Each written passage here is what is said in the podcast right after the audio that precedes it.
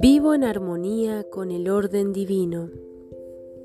La vida está en movimiento constante, aun cuando ese movimiento sea imperceptible para mí, cuando me siento atascado o impaciente por mi progreso, considero el patrón gradual, pero ordenado, de las estaciones a medida que cambian.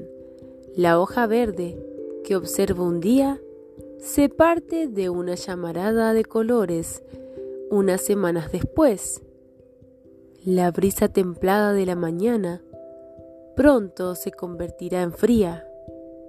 Los primeros brotes de primavera traerán colores brillantes y verdor que darán paso a los días de verano.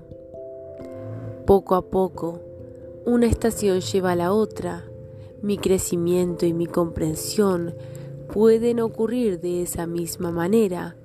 Aún así, no noto los cambios.